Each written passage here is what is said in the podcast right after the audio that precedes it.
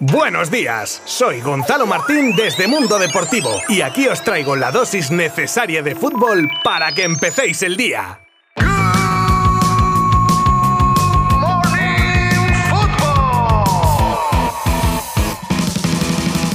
Comenzamos hoy jueves 7 de abril con un nuevo episodio de Good Morning Football. Muchos temas los que tenemos y muy jugosos. Analizaremos, como no, la noche de Champions de ayer con lo más destacado y con sonidos de protagonistas. Pero también tendremos temas como detalles de una inminente renovación de Ronald Araujo, nuevas noticias sobre el futuro de Mbappé, las críticas al Cholo y al juego de su equipo, la vuelta a los banquillos de Kuman, el interés del Barça femenino en una de las estrellas del United y más noticias y curiosidades que nos ha dejado el día de hoy, pero para conocerlos tendréis que acompañarme durante los próximos minutos. Os habla Gonzalo Martín desde Mundo Deportivo y empezamos ya mismo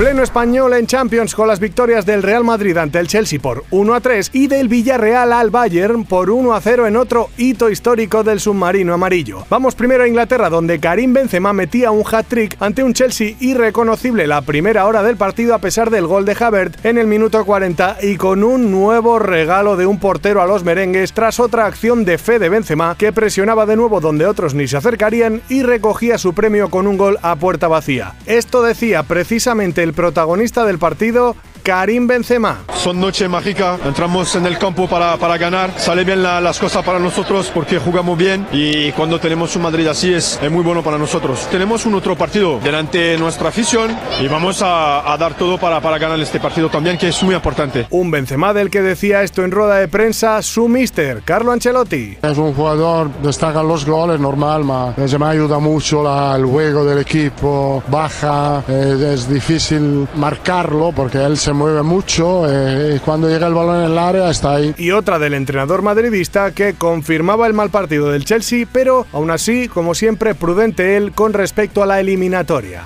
Ha salido un buen partido, pero creo que Chelsea no ha mostrado su mejor versión esta noche por mérito del Madrid, pero el fútbol cambia muy rápido la, la, la eliminatoria no se ha acabado. La sorpresa, al menos sobre el papel, llegaba ayer de la mano del Villarreal que vencía al Bayern con un gol de Danjuma en los primeros compases del partido y ojo que pudieron ser más. Vamos, que se ha salvado de una buena el equipo alemán que como dato revelador no tiró a puerta en la primera mitad ni una sola vez. Un equipo, el de Nagelsmann, que no perdía como visitante en Champions desde 2017 precisamente ante Emery cuando dirigía el PSG. Un Unai Emery que en rueda de prensa dejaba claro su objetivo que no es otro que pasar la eliminatoria. La respuesta del equipo es de estamos aquí para tratar de competir y llegar a semifinales ante el favorito, pero que si hacemos un partido como hemos hecho y casi perfecto, les podemos ganar. Si hemos hecho perfecto, hubiera sido con mayor diferencia. Tenemos que ser exigentes y a la vez, pues querer también eh, dar un paso más. Y ahora vamos a tratar la semana que viene de hacer un partido 90 minutos para poder superarles. A falta únicamente de concretar la fecha de la firma, la renovación de Araujo con el Barça es una realidad y os cuento los detalles. El Charrúa prolongaría su contrato como culé hasta 2026 y como ya hicieran antes Pedri o Ansu Fati, se une al club de las cláusulas de rescisión de los mil millones. Aunque el club azulgrana quería ampliar cinco años su contrato, las penurias económicas actuales del club y el crecimiento en juego y cotización del jugador han llevado a acordar menos años por menos dinero. Entiendo yo que contando con algún tipo de mejora salarial en una próxima renovación. Está claro que Araujo no ha mirado el dinero por encima de todo, teniendo en cuenta las mareantes ofertas que tenía de otros equipos encima de la mesa, algo de agradecer en estos tiempos.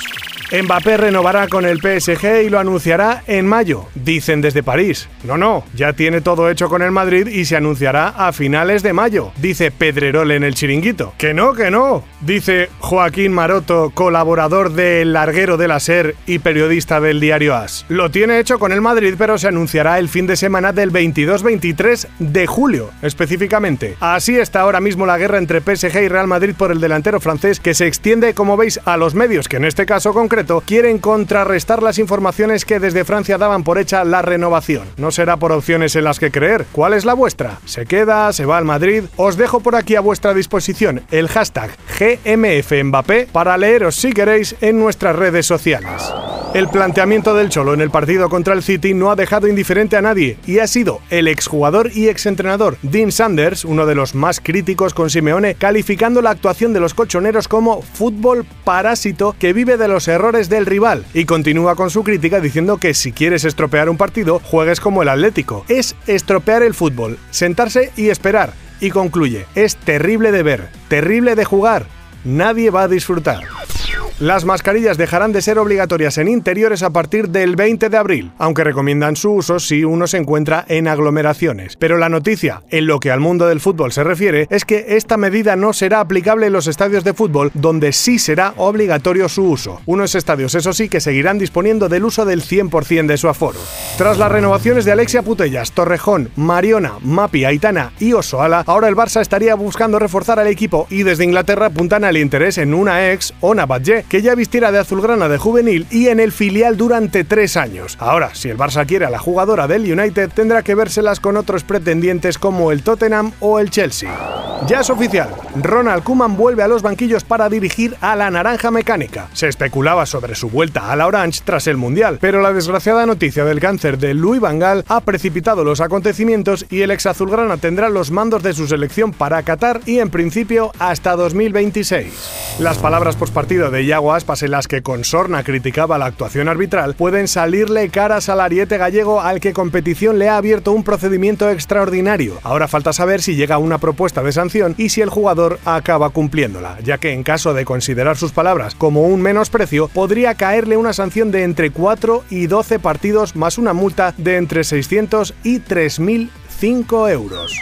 Pocos momentos en el mundo del fútbol hay más icónicos, polémicos e históricos que la mano de Dios, el gol de Maradona con la mano que marcó en el Mundial del 86 ante Inglaterra. Pues atentos a los que tengáis unos ahorrillos porque la camiseta con la que el Pelusa perpetró ese gol será subastada el próximo 20 de abril a través de internet por una famosa casa de subastas. Se calcula que la prenda podría alcanzar los 5 millones de euros, así que lo dicho, id rompiendo los cerditos si os interesa. Para más información podréis buscar la noticia en nuestra web mundodeportivo.com.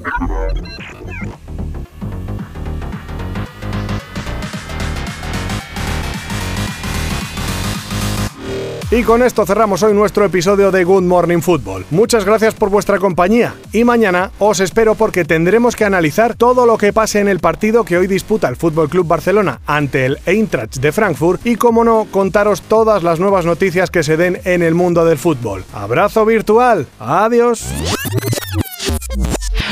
Mundo Deportivo te ha ofrecido Good Morning Football, la dosis necesaria de fútbol para comenzar el día.